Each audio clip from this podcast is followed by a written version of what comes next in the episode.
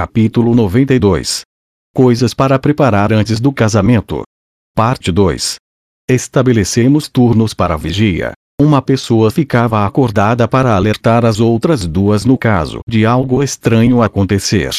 Fui bem específico ao instruir meus companheiros de que, se ouvissem algum rangido, não deveriam investigar, e sim acordar os outros na mesma hora.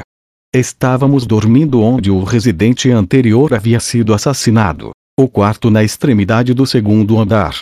A localização podia ter algo a ver com o aparecimento ou não do espírito maligno. Para falar a verdade, não achei que eram bandidos ou coisas parecidas, embora, se fossem isso, seriam dos bons. Eu poderia prendê-los, entregá-los e adicionar a recompensa em dinheiro obtida aos fundos para o nosso casamento. Se fosse só um monstro comum, melhor ainda. Tudo o que precisávamos fazer era localizar e destruir. Meuzinho na chupeta. Rudels. Acorde. O barulho, Aconteceu quando Cliff estava de vigia. Acordei e pulei de imediato, verificando o horário. Para garantir um sono leve, cada pessoa dormia apenas duas horas de cada vez, usando uma ampulheta para manter o controle. No momento, estava na segunda virada, então eram cerca de duas ou três da manhã. O momento perfeito para o aparecimento de um espírito maligno. Zanoba, acorde. Após dar um comando rápido a Cliff, fui até a porta e apurei a audição. Crê. Crê. Clac. Clac. Kerry. Kerry. Ah, merda. Eu realmente ouvi, e bem claramente. Parecia uma cadeira rangendo. Na verdade, quando ouvi por mim mesmo foi meio assustador. Contraí os lábios enquanto ativava o meu olho da previsão. Ah, Zanoba esfregou os olhos enquanto soltava um enorme bocejo. Assim que confirmei que ele estava acordado, coloquei minha mão na maçaneta. Então, lentamente, certificando-me de que não fazia barulho, abri a porta. Olhei para o fim do corredor. Nada. Só para ter certeza, também olhei para o lado oposto. Nada. Então para cima e para baixo. Nada. Apurei os ouvidos, mas não consegui ouvir nada. O som havia parado. Zanoba se levantou e ficou atrás de mim. O que está achando? Não vejo nada na área. Poderíamos vasculhar a mansão ou esperar que algo estranho aconteça. O proprietário anterior havia ignorado o barulho, pensando que tinha ouvido mal, e depois morreu, então provavelmente não deveríamos imitá-lo. Vamos procurar a fonte, decidi. De acordo. Iremos usar a mesma formação de antes, presumo? Perguntou Zanoba. Sim. Tome cuidado. Enquanto você estiver protegendo as minhas costas, mestre, não tenho nada a temer. Ele pegou a sua clava. Cliff o seguiu, parecendo nervoso. Mestre Cliff, você se lembra do que deveria fazer? Uma magia divina. Isso mesmo. Estou contando com você. Zanoba seria nosso escudo, Cliff usaria magia divina, e se isso não funcionasse, eu usaria meu canhão de pedra. Estávamos prontos. Zanoba, vamos. Nossa investigação noturna começou. Eu já estava familiarizado com a disposição da casa graças à nossa busca diurna, e a investigação transcorreu sem problemas. Primeiro, vasculhamos todo o segundo andar. Nenhuma anormalidade a ser encontrada. Depois disso, descemos para o primeiro andar, sempre cautelosos. Percorremos os cômodos, um por um, verificando cada lugar onde algo pudesse estar escondido, como a lareira e o forno. De novo, nada. Os cômodos estavam todos vazios. Mestre, tudo que resta é o porão. Anham. Descemos os degraus em direção ao porão. Estava escuro, quando procuramos de dia, não havia nada no local, mas, desta vez, senti algo sinistro. Eu estava ficando nervoso. Meu coração bateu forte. Respirei fundo, mantendo minha guarda alta no caso de algo nos atacar por trás enquanto descíamos as escadas. Parecia que estávamos descendo para o inferno. Chegamos, por fim, ao porão. E então? Perguntei. Nada aqui, respondeu Zanoba. Usei a minha lanterna para iluminar a área. Não havia nada, nem mesmo nos cantos do cômodo. Além disso, o dono anterior com certeza também tinha verificado o porão. Afinal, era o lugar mais suspeito da mansão. Vamos voltar para o quarto e nos preparar. Cautelosamente nos retiramos do porão e voltamos ao segundo andar. Seguimos pelo corredor até o cômodo em que estávamos posicionados. Zanoba, existe a chance de que ele possa estar escondido no lugar em que dormimos, então tome cuidado ao abrir a porta. Entendido. Ele apertou a sua clava e gentilmente colocou a outra mão na maçaneta antes de abrir a porta. Não aconteceu nada. Parece que está tudo limpo. Não havia nada. Sem ataque. Uf. Por enquanto pudemos descansar. Talvez fosse hora de considerar que a criatura só atacava enquanto as pessoas dormiam. Ou enquanto estavam no banheiro. Pensando bem, não havíamos verificado o jardim. Deveria dar uma olhada nisso no dia seguinte. Foi então que de repente olhei para trás. E lá estava. Bem no final do corredor, perto do chão, mas parecia estar rastejando. Só a sua metade superior aparecia no topo da escada. Estava com a cabeça inclinada enquanto olhava em nossa direção. No começo, pensei que poderia inclusive ser humano. Tinha olhos, nariz, boca, mas sem cabelo ou orelhas. E eu também, de alguma forma, não tive a sensação de que estava vivo. Sua silhueta pálida e assustadora pairou na escuridão enquanto nos observava. Por alguns segundos, apenas nos encaramos. Ah, comecei, tentando dizer algo. Foi então que se moveu. Elevou seu corpo e saltou para o segundo andar. Era do tamanho de um humano. Mas não era humano. A coisa tinha quatro braços e quatro pernas. Da escuridão de onde viera, brandindo o que parecia ser uma estaca, galopando silenciosamente em quatro pernas, enquanto corria a uma velocidade inacreditável, direto para voar. Minhas pernas cederam e caí de bunda enquanto me apressava a lançar um canhão de pedra. O medo de que eu pudesse destruir minha própria casa aumentou dentro de mim. Hesitei, enfraqueci a força do meu ataque. A bola de terra se espatifou contra o ombro de nosso inimigo, mas tudo o que fez foi forçar a coisa inumana a cambalear. Aquilo veio em minha direção com a sua estaca, e usei meu olho demoníaco para tentar evitar, mas. Mestre, Zanoba voou para minha frente. A criatura desferiu um golpe forte com a sua arma. Migrou direto no coração. Zanoba. Não perfurou. A pele abençoada de Zanoba era dura demais para o ataque da criatura. Se sim. Esse é o meu aluno. Se quer um arranhão, pensei.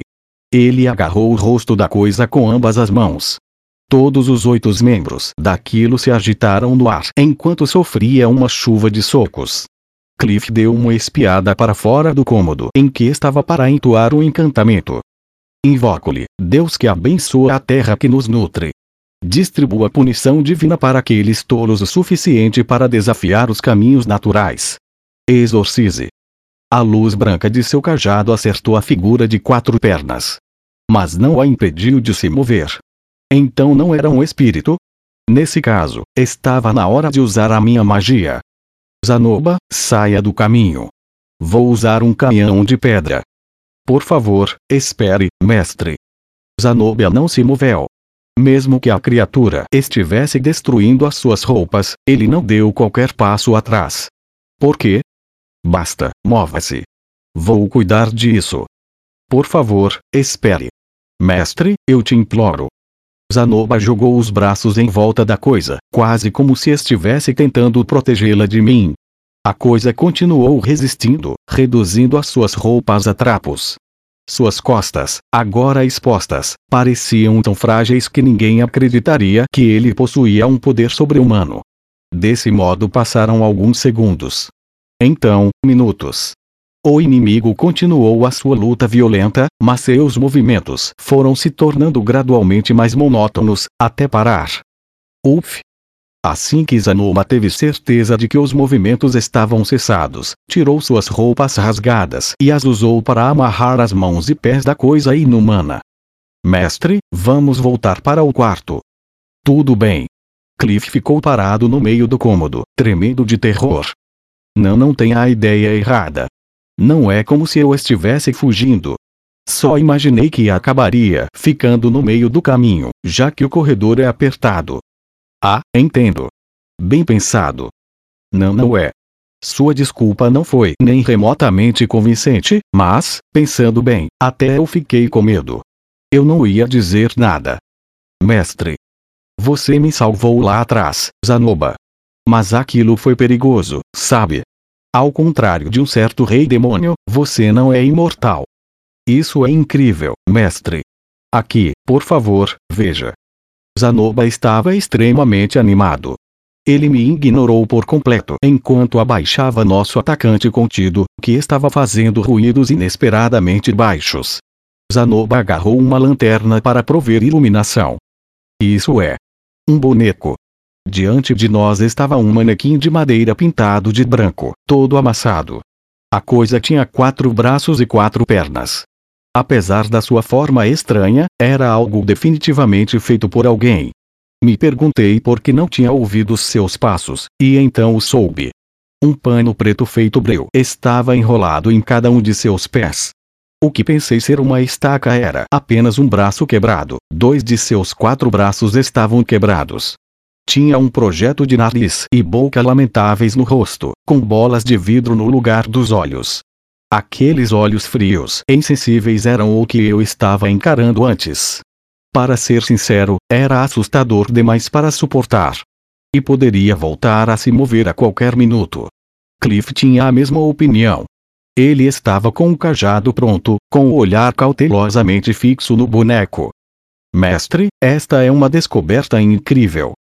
Zanoba, por outro lado, não conseguia esconder a sua empolgação. Zanoba, não importa o quanto você ama bonecos. Comecei a dizer. Este se moveu. Um boneco com movimentos. Quando ele disse isso, percebi que estava correto. O boneco nos atacou. Um boneco com movimentos. Um boneco com movimentos. Um boneco que se movia sozinho. Então. Um autômato. Como um robô. Tipo. Um servo robô. Oh, oh, Enquanto essas palavras corriam pela minha mente, o medo que senti sumiu como se nunca tivesse existido. Você está certo, falei. Isso é incrível. Você finalmente entendeu. Sim. Estou feliz por não termos o destruído. Zanoba, seu julgamento foi perfeito. Re, re? À primeira vista eu soube o que era. Eu não esperaria menos. Seu olhar para bonecos já ficou mais apurado do que o meu, falei, oferecendo alguns elogios e sorrindo para o meu pupilo. Deixando isso de lado. Um boneco com movimentos. Pensando bem, existiam outros objetos inanimados capazes de se mover neste mundo, como armaduras.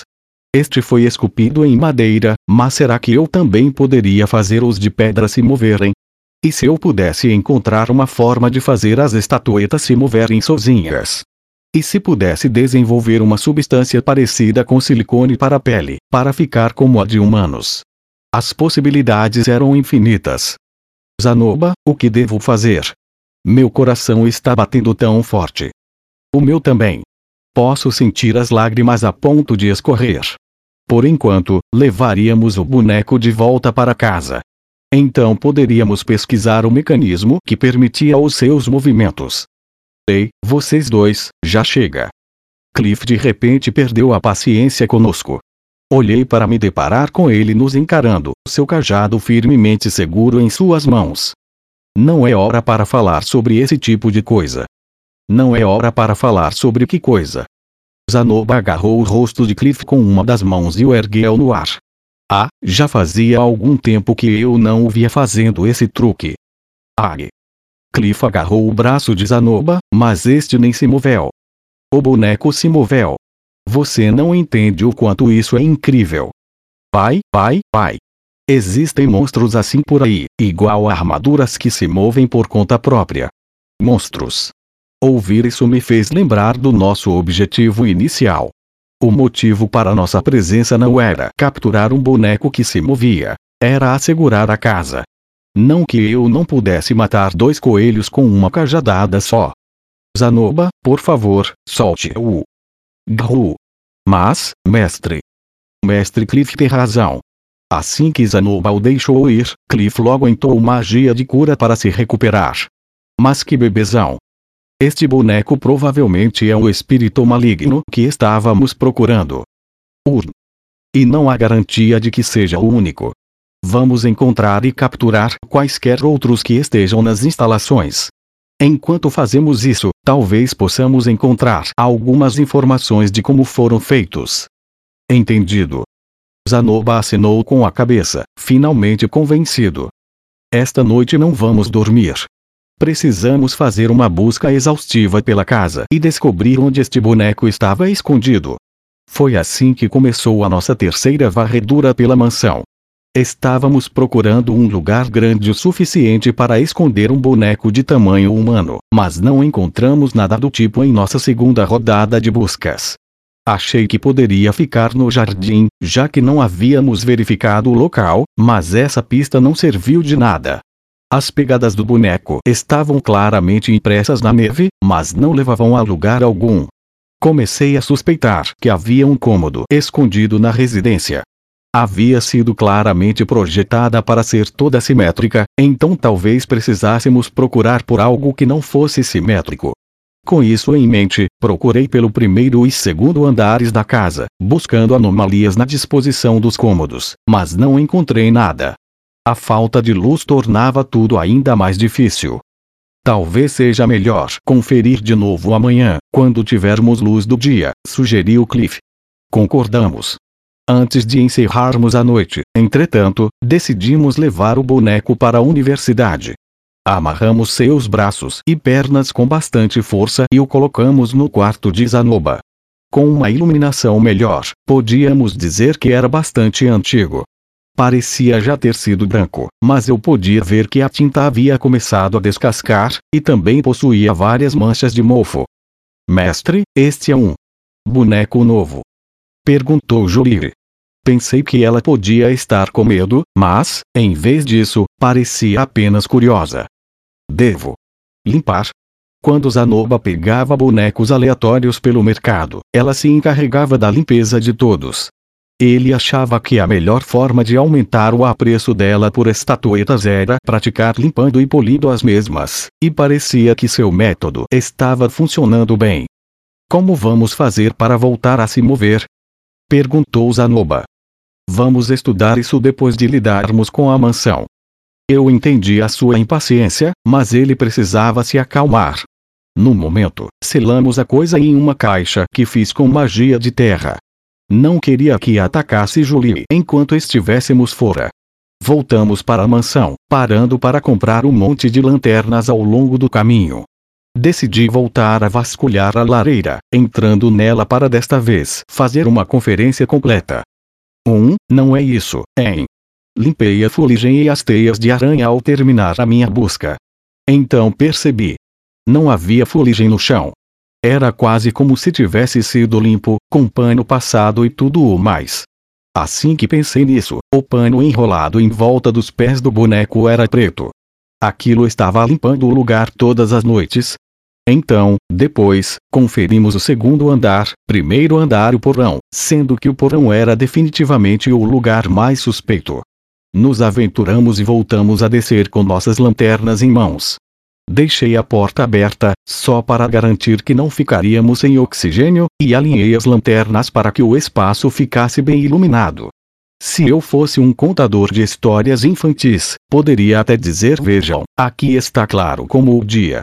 Havia uma forma escurecida na parede. Uma porta escondida que não tínhamos notado no escuro. Quando a casa foi construída, isso provavelmente ficava escondido, mas com o passar do tempo, o desgaste do constante abrir e fechar escureceu a área ao redor das dobradiças. Também havia marcas no chão, por onde a porta abria. Bem, vamos entrar. Cliff alegremente estendeu a mão para abrir a porta. Me preparei para um possível ataque e concentrei meus olhos na porta, mas Cliff então parou. Qual é o problema? Perguntei. Não sei como abrir. Conferi por mim mesmo. Ele tinha razão. Não havia maçaneta nem entalhe para ajudar a abrir a porta. E também não parecia ser suposto que fosse algo que devia ser aberto. Mestre, devo quebrar? Propôs Zanoba. Balancei a cabeça. Mesmo que eu fosse renovar a maior parte da casa, não queria danificar nada, caso pudesse evitar. Olhei para as marcas de arranhões pelo chão. Eu não tinha dúvidas de que a porta poderia ser aberta, e que ela se abriria para nós. 1. Um, percebi algo de estranho nas marcas. Começavam três tábuas à esquerda, não alinhadas com o desgaste na parede. Na minha vida anterior, havíamos feito uma viagem escolar a uma antiga aldeia ninja que possuía uma porta secreta. Com essa memória em mente, tentei pressionar a borda esquerda da porta. Sou um rangido, mas a porta não abriu. Era pesada. Zanoba, empurre esta parte bem aqui. Urn. Assim que ele o fez, a porta abriu com um rangido. Então o som que ouvimos à noite foi esse, em Havia uma maçaneta pelo lado de dentro, então abri-la por lá parecia ser mais fácil. Duvido que tenha alguma armadilha, mas, por favor, mantenham a guarda, falei quando entramos, iluminando a sala com a minha lanterna. Era uma sala apertada com uma única mesa, um pedestal de madeira e nada mais. Havia vários livros e um frasco de tinta sobre a mesa. O tinteiro havia rachado e seu conteúdo havia secado.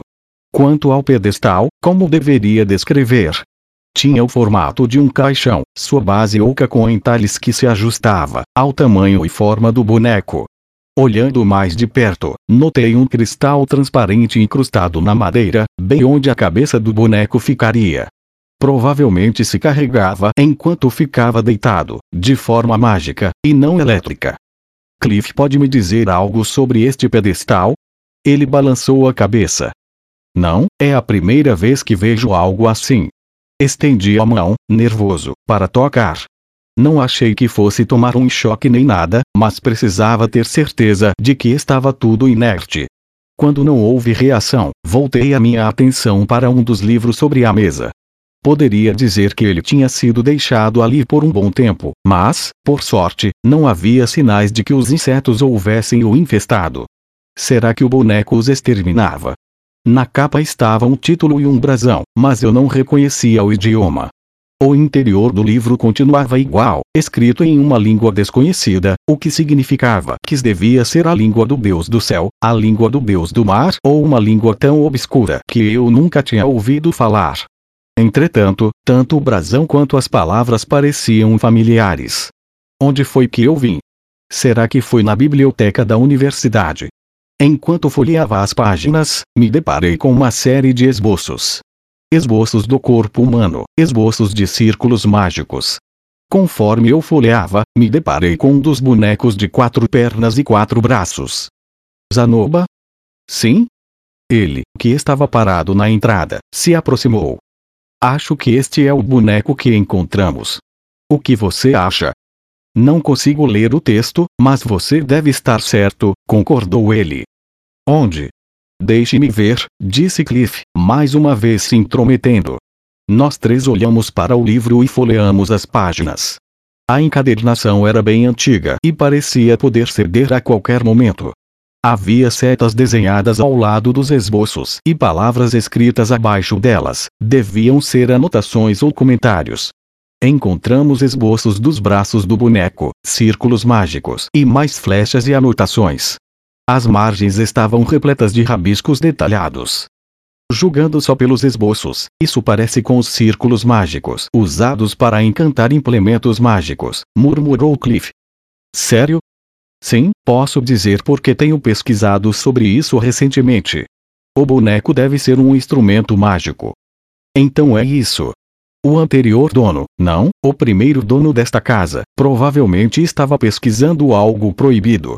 Meu palpite era de que tinha ordenado que o boneco protegesse a casa, o que parecia ter sido bem sucedido, já que estava claramente se movendo pela mansão e atacando os intrusos. Então o dono original sumiu. Se ele deixou o seu trabalho incompleto e foi para outro lugar, ou se foi pego, eu não fazia ideia. Considerando que deixou os frutos de seu trabalho para trás, havia boas chances de que tivesse morrido em algum acidente imprevisto. Quanto ao boneco, provavelmente tinha ficado adormecido no pedestal até que aconteceu algo e o fez acordar. Então começou a limpar e patrulhar a casa, matando todos os intrusos que encontrava. Provavelmente estava programado para voltar ao pedestal e recarregar sempre que possível. Essa parecia, ao menos, ser a conclusão mais lógica. Entretanto, se patrulhava o jardim, alguém já deveria ter visto.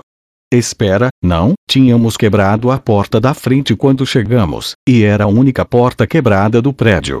A programação original do boneco podia ter mandado patrulhar o jardim, mas ele foi forçado a abandonar essa rota por não conseguir abrir as portas, ficando preso dentro da casa. E então quebramos a porta assim que chegamos, permitindo que fizesse as rondas pelo jardim, provavelmente bem na hora que passamos e subimos as escadas, fazendo que nos seguisse. Só por segurança, voltei a procurar em cada canto da casa e fiquei de olho nela por mais alguns dias.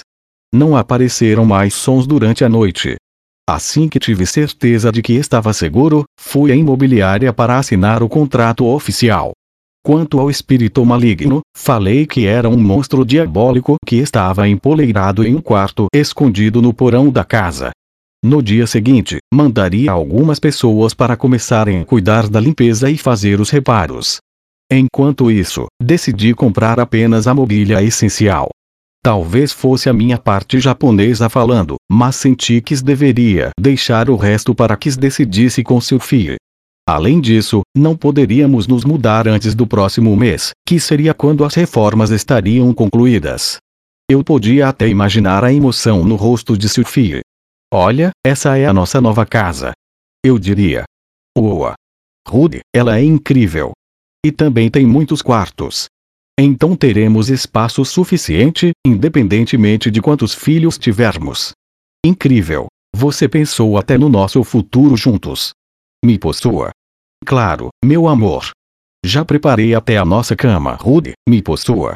Sim, era provável que isso não acontecesse, mas pensar nisso me fez sorrir. Espera. Ela não ficaria desapontada, não é? Tipo, uh, Rude, isso foi tudo que você conseguiu. Não, Sophie não era tão egoísta. Eu tinha certeza absoluta de que não era. De qualquer forma, foi um esforço frutífero. Em apenas alguns dias, coloquei minhas mãos em um lugar novo e agradável, e herdei um dos tesouros que haviam sido deixados lá. Eu tinha quase uma certeza de que o boneco era um instrumento mágico. Era possível que o protocolo adequado para essas circunstâncias fosse enviar a minha descoberta para a Guilda dos Magos, mas eu ainda não era um membro oficial. Depois que o processo ficou mais ou menos concluído, decidi mover os materiais de pesquisa que foram deixados no quartinho do porão. Zanoba carregou o pedestal enquanto eu cuidei dos livros e tal. Estaríamos usando-os para investigar aquele boneco. Mestre, Estávamos no caminho de volta para a universidade quando Zanoba me chamou com uma expressão séria no rosto. Ele estava com um enorme pedestal de madeira equilibrado em seu ombro. Era incrivelmente pesado, mas Zanobia não teve problemas para levantá-lo. Só por garantia, ou embrulhamos com um pano para que parecesse um caixão, só para o caso de alguém ver. Pois não? Posso te convencer a deixar a pesquisa do boneco toda para mim. Encarei o seu olhar. Por trás de seus óculos redondos havia uma expressão de determinação que eu nunca tinha visto antes. Minha reserva de mana é deploravelmente pequena e minhas mãos são muito desajeitadas. Estou até mesmo te atrapalhando na estatueta do Wyrm vermelho que deveríamos fazer para Jolie. Mal fiz qualquer progresso com isso. Seria fácil garantir que isso não era verdade, mas eu sabia que essa era uma de suas preocupações. Não pude sequer falar. Zanoba continuou. Entretanto, sinto que posso fazer pesquisas. Honestamente, olhar para o livro me dá uma ideia do que o autor queria fazer. 1. Um, ele poderia intuir os pensamentos do criador do boneco, já que compartilhavam de uma paixão em comum, em Dito isso, identificar e traduzir o idioma pode exigir algum tempo. Talvez seja mais rápido se você liderar as pesquisas, disse ele. Eu não tinha tanta certeza disso. Afinal, não poderia gastar todo o meu tempo pesquisando bonecos. Deixar isso para Zanoba poderia ser mais benéfico. Mas, Hipoteticamente falando, o que você faria se aquele boneco enlouquecesse de novo? Mesmo se houver um tumulto, eu poderia recuperá-lo sem ferimentos. Você viu que eu consigo, não viu? Verdade. A ideia de ele se mover à noite era um pouco assustadora, mas provavelmente não aconteceria nada enquanto não pudesse recarregar em seu pedestal. Deixá-lo no quarto de Zanoba seria perigoso, portanto, pedir uma das câmaras de pesquisa da faculdade emprestada poderia ser uma boa ideia. Uma com a porta bem resistente. Não, espera. Era possível que fosse magia proibida. Talvez fosse melhor não fazermos isso no campus, embora Nanaoshi estivesse fazendo algo semelhante com sua pesquisa sobre círculos mágicos. Eu talvez pudesse pedir para ela falar bem sobre mim, só por garantia. Afinal, ela era membro de ranca da guilda. Por favor, mestre. Quando seu plano estiver completo, não quero que a minha única contribuição seja o dinheiro. Parecia que Zanoba havia pensado muito nisso, eu estava um pouco preocupado com sua fixação extrema por estatuetas, mas se era assim que se sentia, eu talvez devesse deixar isso com ele. Eu te imploro. Confie esta pesquisa a mim. Ele parecia ter mal interpretado o meu silêncio com relutância. Então colocou o pedestal de lado e se ajoelhou para mim, ambas as suas mãos abertas, enquanto se prostrava na neve. Tá bom, já entendi. Só levanta. Vou deixar isso com você. Verdade? Ele se colocou de pé na mesma hora, havia uma expressão de absoluta alegria em seu rosto. Com certeza mudou da água para o vinho. Há uma possibilidade de que você esteja entrando no território de magia proibida, avisei. Magia proibida. Sim. Por enquanto vamos pedir uma câmara de pesquisa da universidade emprestada, então faça seus trabalhos nela. Obrigado. Ele rapidamente voltou a levantar o pedestal, errando a ponta do meu nariz por pouco. Passou perto. O que ele planejava fazer se acertasse a minha cabeça sem querer com essa coisa? Vocês dois podem parar de chamar a atenção para si mesmos no meio da rua. Resmungou Cliff. Izanoba, então, começou sua pesquisa sobre bonecos autômatos e eu coloquei as minhas mãos em uma casa nova. A seguir, renovações,